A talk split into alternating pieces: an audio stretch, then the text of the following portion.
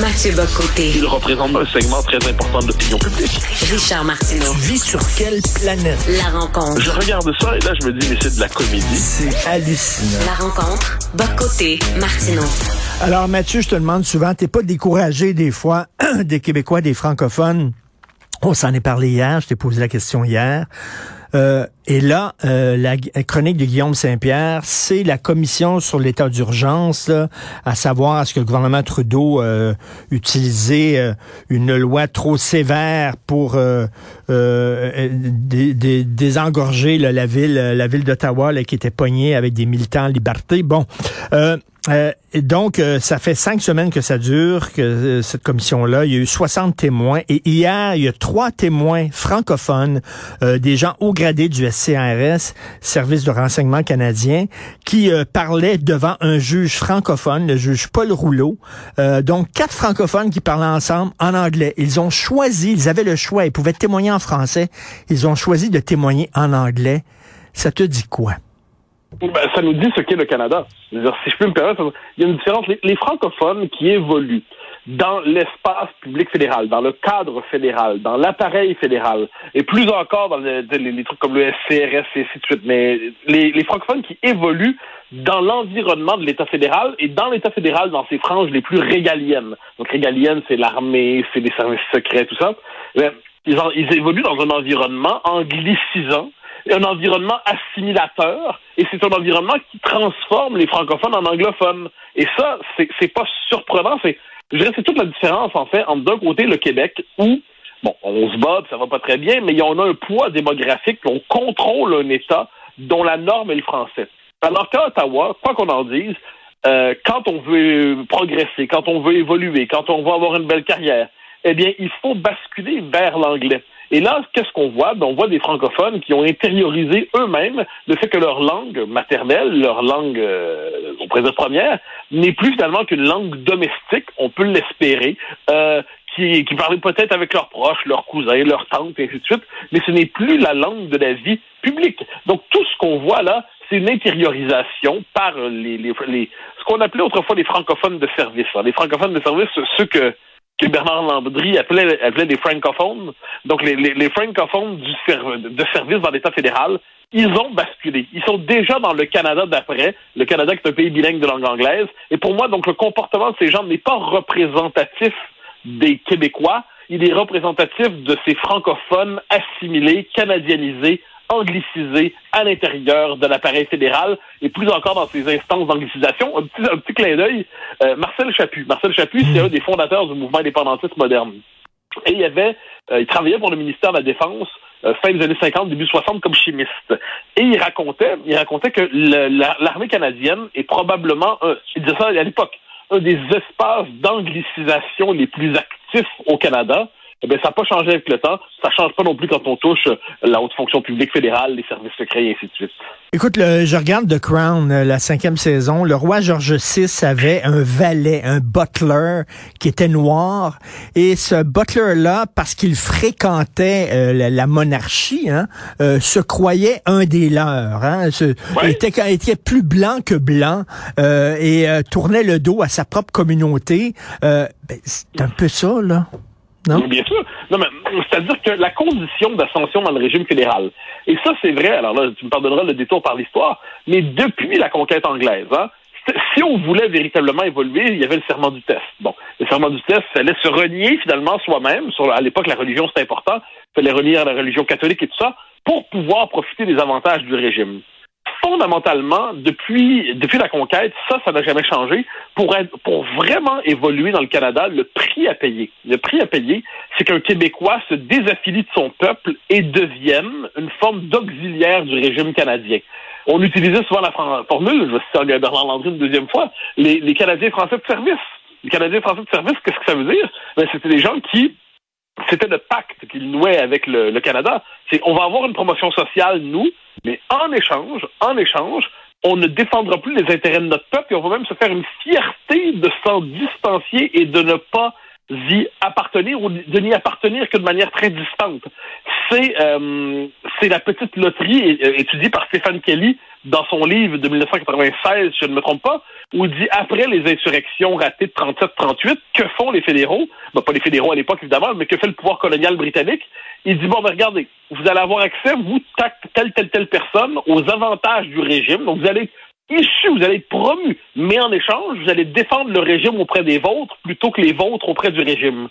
Et ça se poursuit jusqu'à aujourd'hui. Pourquoi Lisez dans son livre Le tricheur et le naufrageur raconte, c'est assez fascinant, comment euh, au milieu au début des années 90, avec la crise de Mitch, l'essentiel des fédéralistes québécois du Parti libéral sont à peu près mentalement devenus souverainistes. Ils constatent que ça fonctionnera pas, le Canada fonctionnera pas, c'est réglé, le Québec est condamné à y perdre.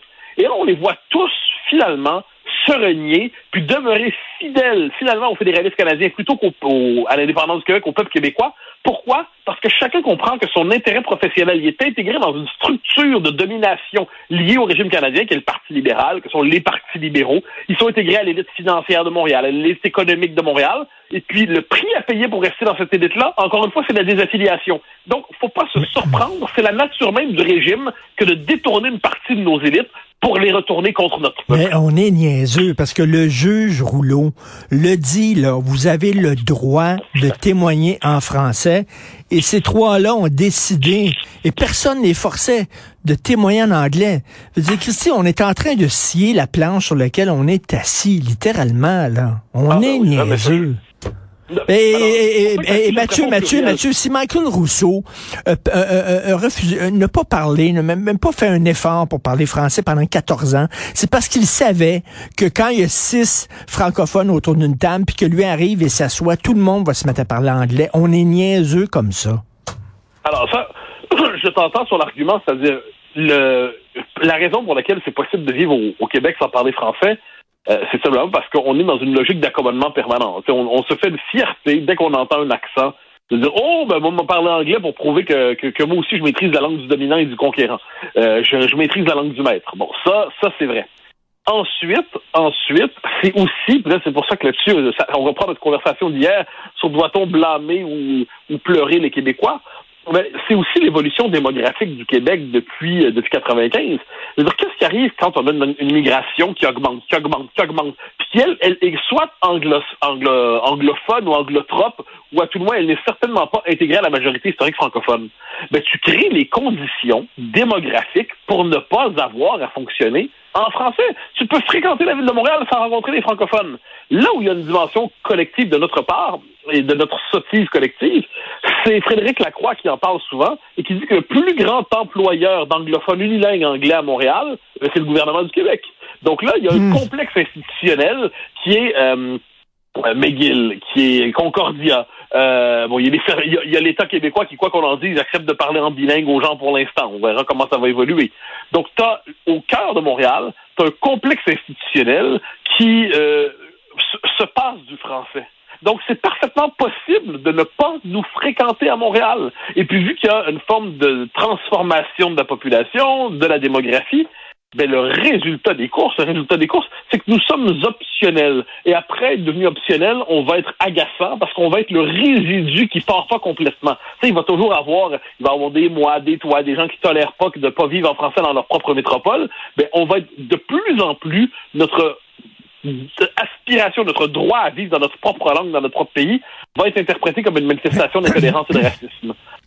Mais je, je, regarde ça et ça me fait penser au vieux monologue d'Yvon Deschamps où il jouait euh, un, ouvrier canadien-français euh, qui était tout, content parce que son boss euh, anglophone l'avait invité à son party à Westmount, mais lui avait demandé, lui, il était invité là pas pour trinquer avec les autres, mais pour tondre son gazon, par exemple, pour faire le service. Et là, il dit, ah, il est fin, mon patron, il est tellement gentil. Il m'a invité dans sa maison à Westmount.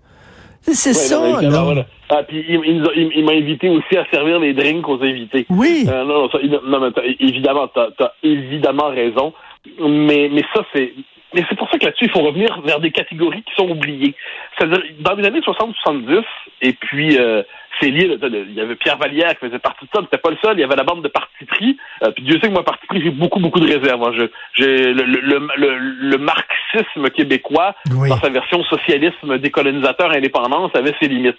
Mais il y avait une critique sérieuse qui était faite là-dedans de la psychologie du colonisé.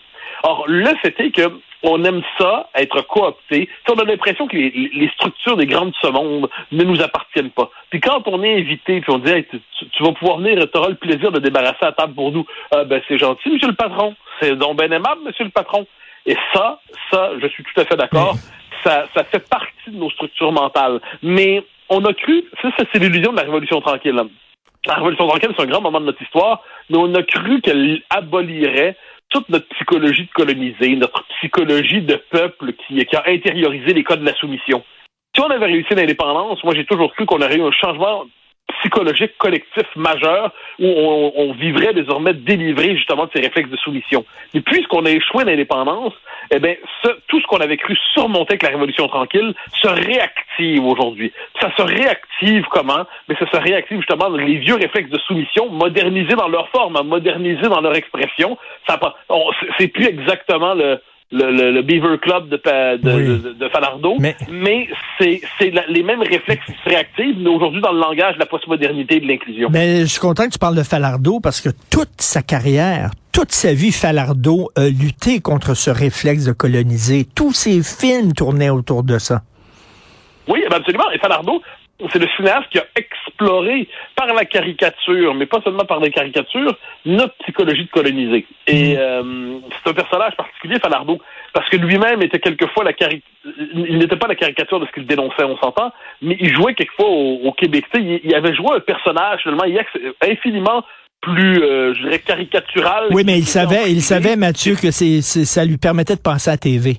Mais, exactement. C'est, ça, là. Il a accepté de jouer ce personnage pour jouer un rôle dans la vie publique et jouer le rôle de, on dirait aujourd'hui de lanceur d'alerte sur ces questions-là, mais il a compris quand même les mécanismes de la domination euh, coloniale intériorisés par un peuple qui se croit aujourd'hui moderne, progressiste, libéré, affranchi. Même les souverainistes, souvent, quand on les entend parler, la souveraineté, oui, parce que ce serait bien pour nous, ce serait mieux, ce serait ci, ce serait ça. Mais on ne les entend plus parler du fait des effets, je dirais, politiques, culturels, psychologiques, économiques, de, notre appartenance dans un pays qui nous minorise.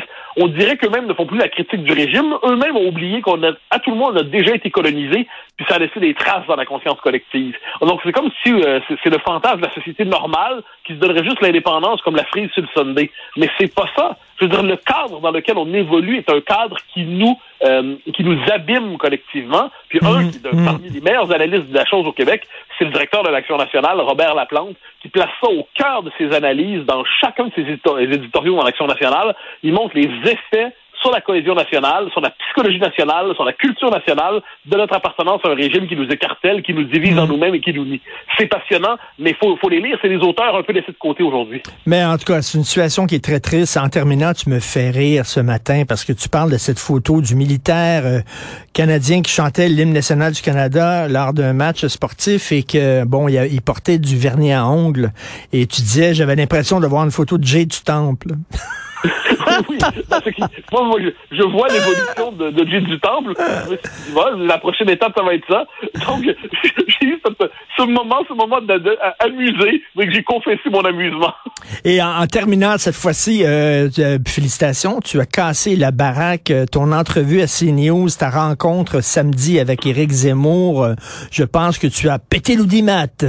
Oui, comme comme ils disent en France, on a pété les audiences. Mais euh, oui, oui, c'était, en fait, que Zemmour, c'est particulier parce que c'est un on l'aime ou non, ça c'est une autre question. Mais très souvent, les gens l'invitent simplement pour jouer à, à une espèce de duel. Genre, l'intervieweur l'invite pour être, dire, je vais être celui qui va terrasser Zemmour, qui va le puncher, qui va ci, qui va ça. Moi, à chacun sa méthode d'interview. Hein. Je dis pas que la mienne est meilleure que d'autres, mais moi, quand j'interviewe les gens, c'est pour leur donner l'occasion d'exprimer leur point de vue. Ensuite, les gens décideront ce qu'ils en pensent ou non, euh, ce qu'ils en pensent ou en bien ou en mal. Donc Zemmour, quand il développait son propos, je n'étais pas toujours là à l'interrompre en disant oui, oui, oui, mais ça, oui, oui, oui, mais ça.